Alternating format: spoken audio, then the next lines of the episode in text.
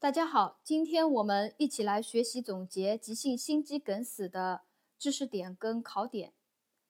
急性心肌梗死是指在冠状动脉病变的基础上，因冠状动脉供血急剧减少或中断，使相应的心肌严重而持久的缺血，导致心肌坏死。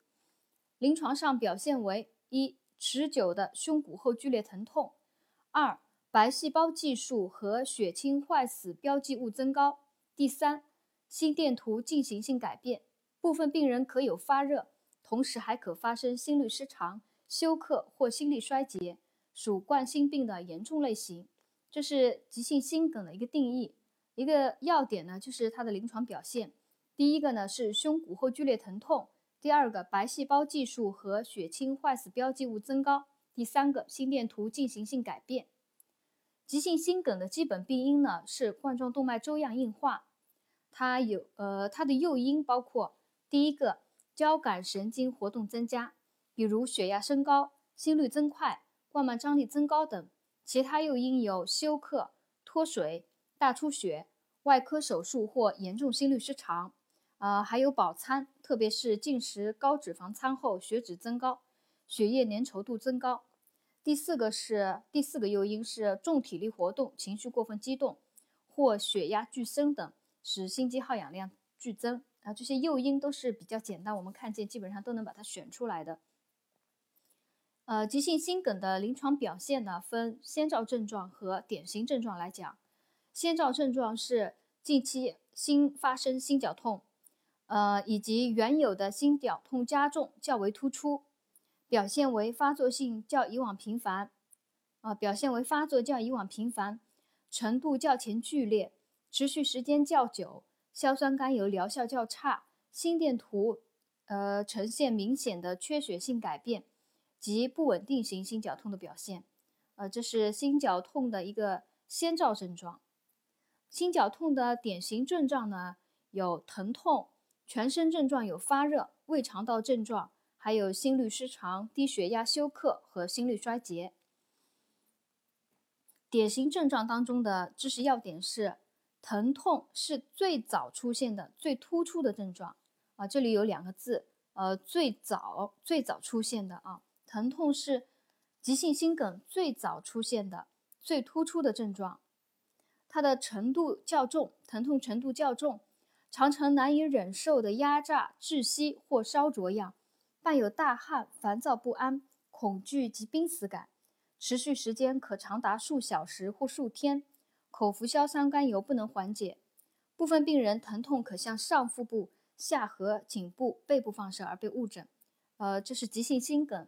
病人的一个疼痛的一个特点，它的呃，其中啊，它的放射部位是上腹部、下颌、颈部和背部，这和心绞痛的那个放射部位是不一样的。心绞痛的放射主要是向左肩、左臂内侧达无名指和小指，这是心绞痛的一个放射部位，向左肩、左臂内侧达无名指和小指。而心梗病人的疼痛放射呢，是向上腹部。下颌、颈部和背部放射。全身症状呢有发热，胃肠道症状呢有恶心、呕吐、上腹胀痛、肠胀气、肠胀气，严重的有恶逆发生。心律失常里面也有个考点啊，急性心梗心律失常也有考点，一共有四个。第一个是它的心律失常呢在二十四小时内最多见，第二个是以室性心律失常最多。尤其是室性期前收缩。第三个，心室颤动啊，室颤是心肌梗死病人二十四小时内死亡的主要原因。第四个，下壁梗死易发生房室传导阻滞啊，这是心律失常的四个考点。我再复述一遍：第一个是，呃，心梗病人心律失常呢，在二十四小时内最多见啊，二十四小时内最多见。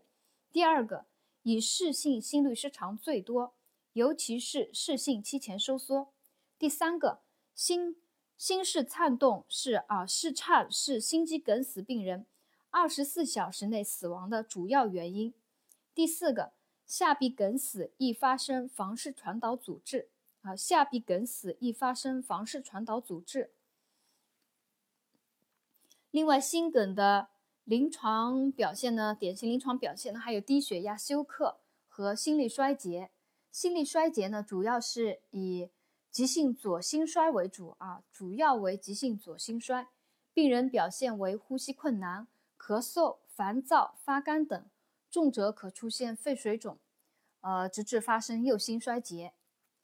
急性心梗的并发症啊，也是一个考点，一共有五个。第一个，乳头肌功能失调或断裂；第二，心室壁瘤；第三，栓塞；第四，心脏破裂；第五，心肌梗死后综合症。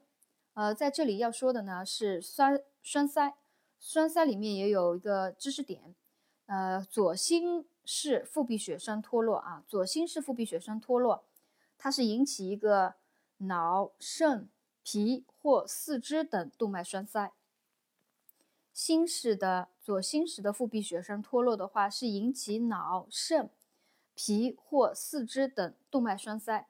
下肢静脉栓塞脱落呢？主要是产生了肺动脉栓塞啊，因为下肢静脉血栓脱落，它回，呃，静脉血回流至右心房，然后到肺动脉去，栓在肺动脉部位栓塞了，是下肢静脉血栓脱落，易产生肺动脉栓塞。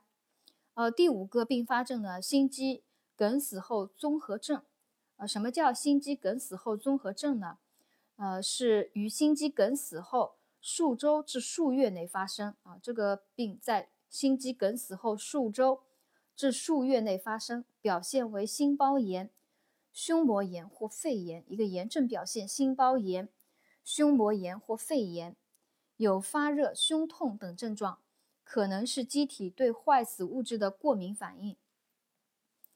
呃，急性心梗的辅助检查里面的知识点呢，我们主要来。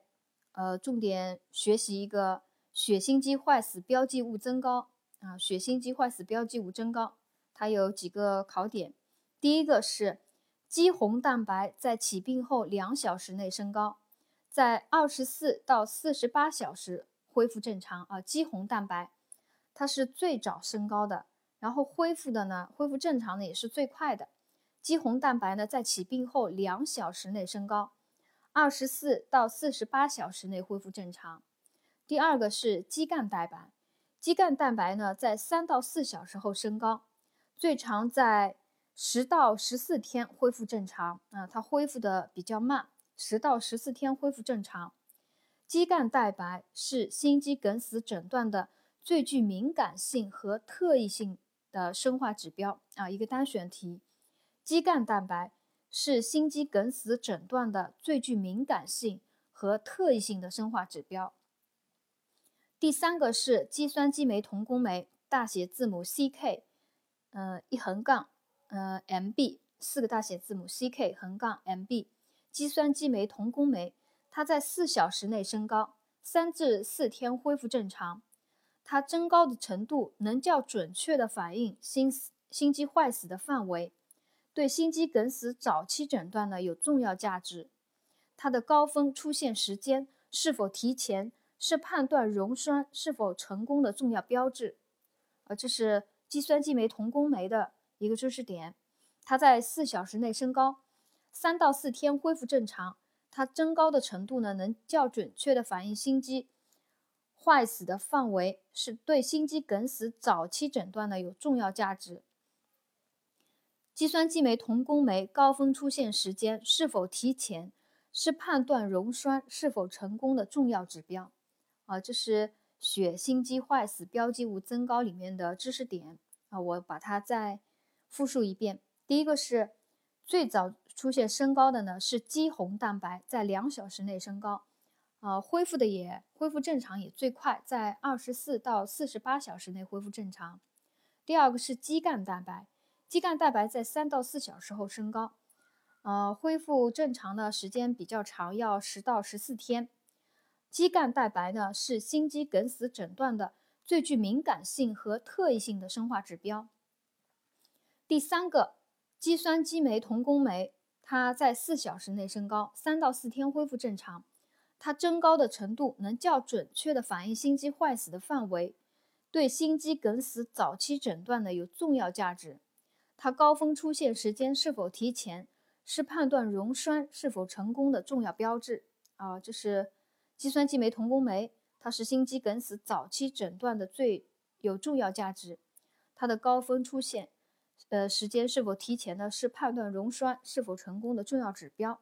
而肌酐蛋白呢，是心肌梗死的最具敏感性和特异性的生化指标。那下面一个知识点是心梗的心电图啊，心梗心电图的一个知识点。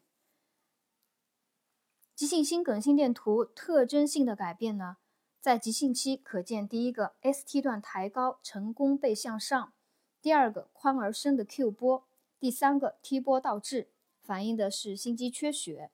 它的动态性改变呢是第一个，起病数小时后，ST 段明显抬高，弓背向上，呃，并出现病理性 Q 波，同时 R 波减低为急性期改变。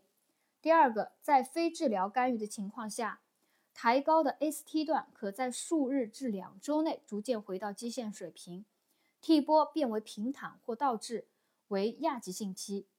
第三个，在非治疗干预的情况下，数周后。T 波倒置加深成冠状 T，此后逐渐变浅平坦，部分可在数月或数年后恢复直立，也可能永久性的存在为慢性期改变。第四个是 Q 波大多永久存在，啊，这是心梗心电图的一个动态性的改变。另外，心梗心电图除了有 ST 段抬高的这种特征性的改变呢，还有一个是。非 ST 段抬高的心肌梗死者的心电图，啊，它有两种表现。第一个是有 ST 段压低，但无病理性 Q 波；第二个是既无 ST 段抬高，也无病理性 Q 波，仅有 T 波倒置。这是非 ST 段抬高心肌梗死病人的心电图的两种表现。第一个是 ST 段压低，但无病理性 Q 波；第二个是既无 ST 段。抬高也无病理性 Q 波，仅有 T 波倒置啊，就是两个无 ST 段抬高的心肌梗死病的心电图的表现。非 ST 段抬高的心肌梗死的它的演变呢，可以有，呃，也也是两个。第一个是 ST 段普遍压低，继而 T 波倒置加深成对称，病理性 Q 波始终不会出现。第二个是 T 波倒置，可在一到六个月恢复正常。啊，我们在这个心电图心梗的心电图呢比较难记啊，我们只能靠强记了。另外有还呃心电图里面还有一个考点呢，是根据心电图呃不同导联的改变呢来定位，就是哪个部位发生了梗死，这也是一个考点啊。呃，我们逐一来总结学习一下。第一个是 V 一、V 二、V 三导联，它是前间壁心梗啊，心肌梗死的定位和定范围。V 一、V 二、V 三导联呢，它是前间壁心梗啊，前面的前，中间的间，前间壁心梗。V 一到 V 五导联啊，多了两个导联了，前面是 V 一、V 二、V 三，是前间壁心梗。V 一到 V 五导联呢是是广泛前壁心梗，V 一到 V 五导联呢是广泛前壁心梗，然后一导联 AVL 导联呢是高侧壁心梗，一导联 AVL 导联呢是高侧壁心梗，二导联、三导联和 AVF 导联呢是下壁心梗，啊，二导联、三导联。AVF 导联呢是下壁心梗，啊，这是根据特征性心电图改变的导联数来进行心肌梗死的定位和定范围。啊，我再复述一遍：V 一、V 二、V 三导联呢是前间壁心梗；V 一、V 五啊，V 一至 V 五导联，它是是广泛的前壁心梗；一导联 AVL 导联。是高侧壁心梗，一导联 AVL 导联是高侧壁心梗，二导联、三导联 AVF 导联呢是下壁心梗。呃，心梗急性心梗的治疗原则啊也有考点，急性心梗治疗原则考点是对 ST 段抬高的急性心肌梗死主张早发现、早住院，并强调住院前的处理。应遵循的是尽快恢复心肌的血液再灌注，尽快恢复心肌的血液再灌注，及时处理严重心律失常、膀衰竭和其他严重并发症啊，遵循这样一个原则。尽快恢复心肌的血液再灌注，及时处理严重的心律失常、膀衰竭和其他严重并发症。啊，外面的小孩玩得很开心啊。嗯，另外一般的治疗和监护呢，有休息、吸氧、监测，呃，建立并保持静脉通路，应用阿司匹林，解除病人的疼痛，呃，运用派替啶、吗啡。硝酸甘油和硝酸异山梨酯舌下含服。再灌注心肌啊，治疗有再灌注心肌。再灌注心肌里面，我们重点要讲的复习的是溶栓疗法啊。为缩小心肌缺血范围，防止梗死面积扩大，应在起病六小时最多十二小时内，使闭塞的冠状动脉再通。使心肌得到再灌注，那这里有一个时间要把它记住，是溶栓呃再灌注啊，为是在六小时啊，最多十二小时内进行一个呃冠状动脉的再通啊，使心肌得到再灌注，是应在起病六小时最多十二小时内使闭塞的冠状动脉再通，使心肌得到再灌注。第一个就是溶栓疗法。第二个是介入治疗，第三个可以手术治疗。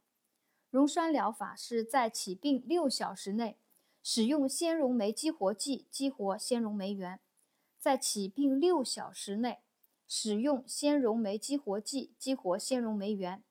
呃，溶栓疗法一个禁忌症我们要了解一下。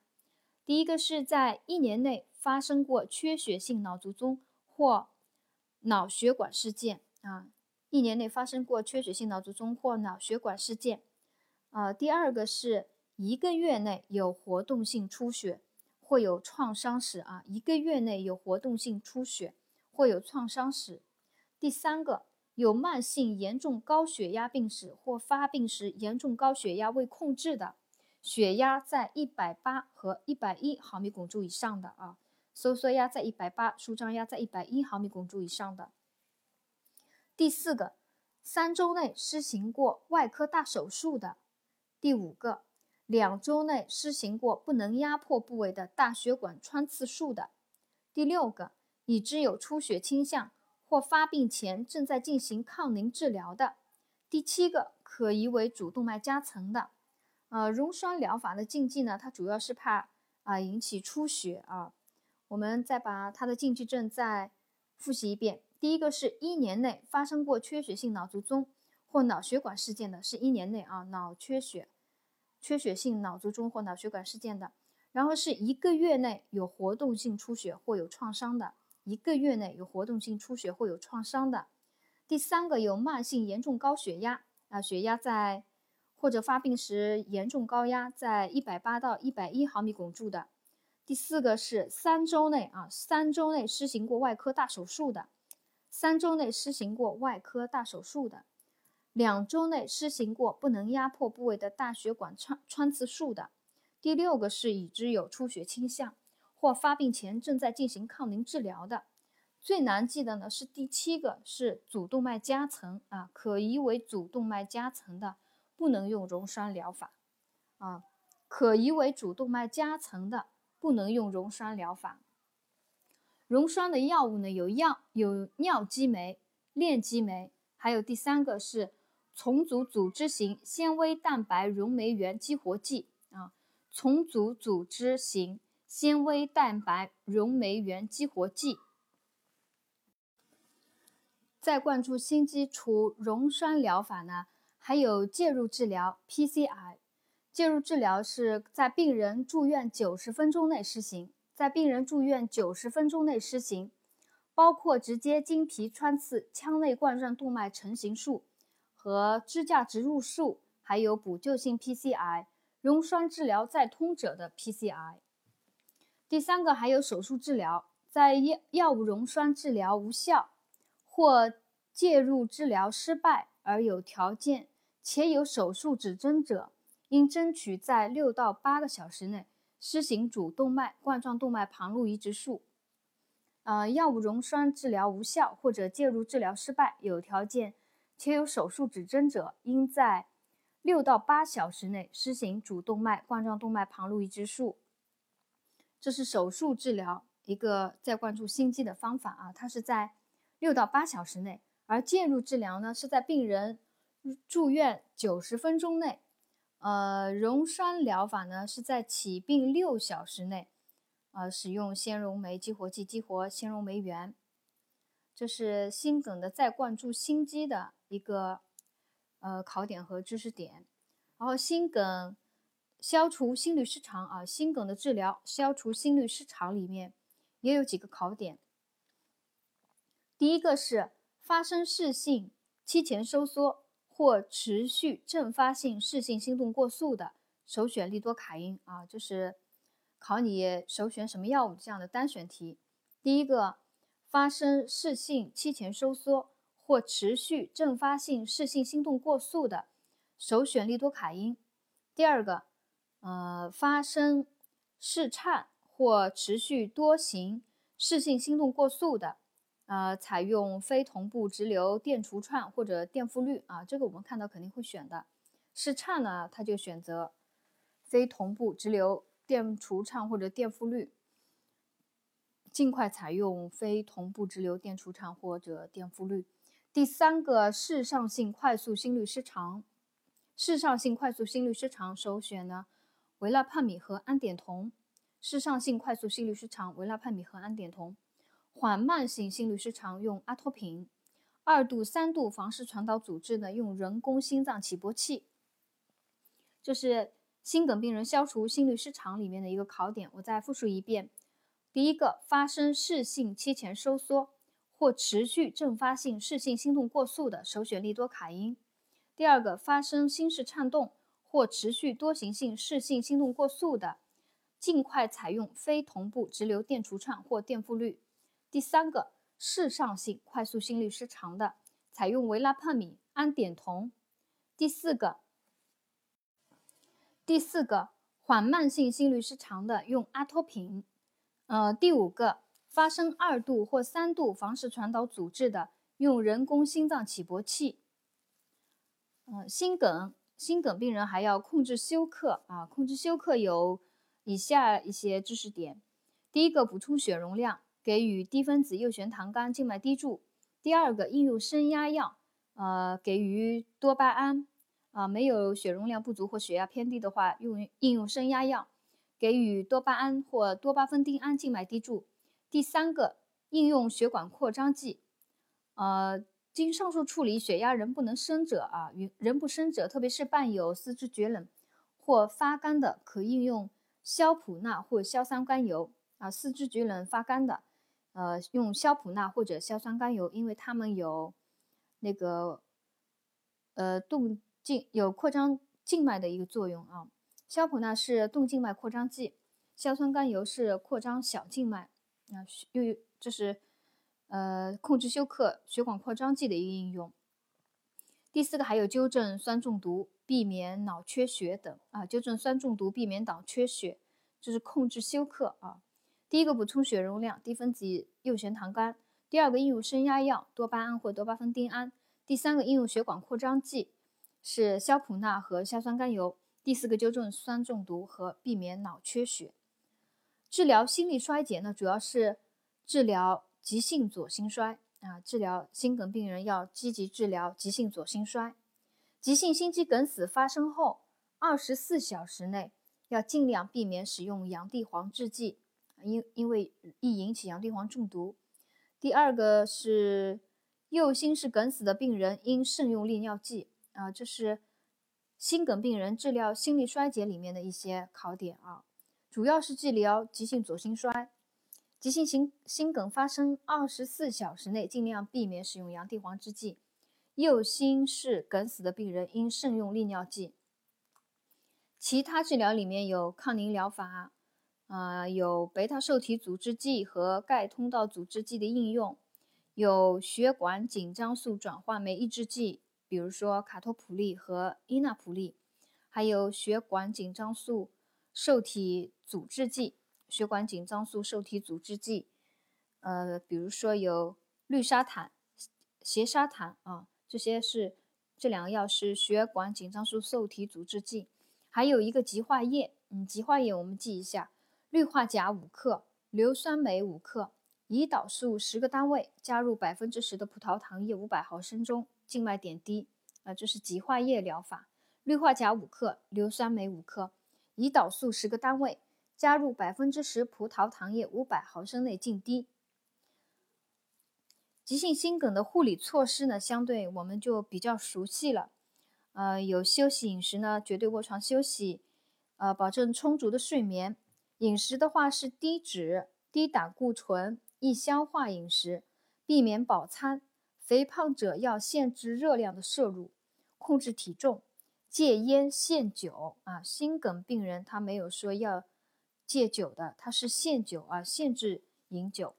呃，有戒烟啊，戒烟和限制饮酒。另外有吸氧啊，心理护理什么，这些都比较熟悉，就不讲了。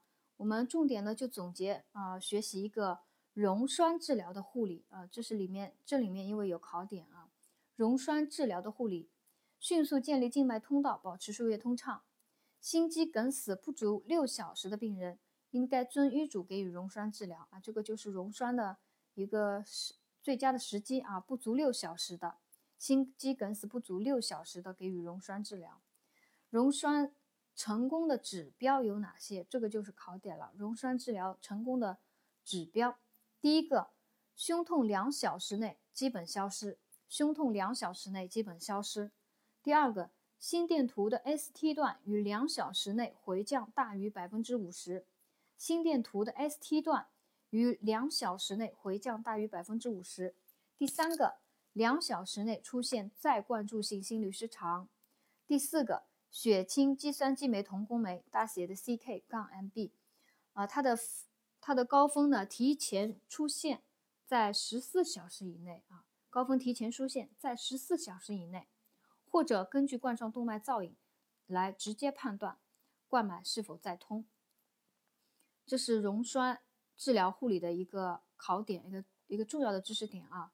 呃，第一个是梗死在不足六小时的。病人要遵医嘱给予溶栓，然后根据呃以下一些指标呢，间接判断溶栓是否成功。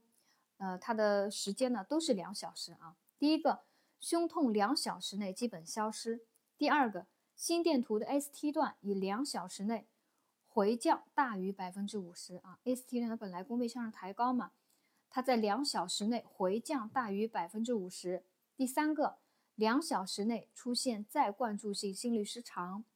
第四个，血清肌酸激酶同工酶它的高峰提前出现在十四小时以内啊，这些是间接判断溶栓是否成功的一个指标。那然后直接判断的呢，就是冠状动脉造影了。冠状动脉造影可以直接判断冠脉是否再通。啊，好了，今天。呃，急性心肌梗死的知识点呢，我们就全部总结结束了。谢谢大家的收听。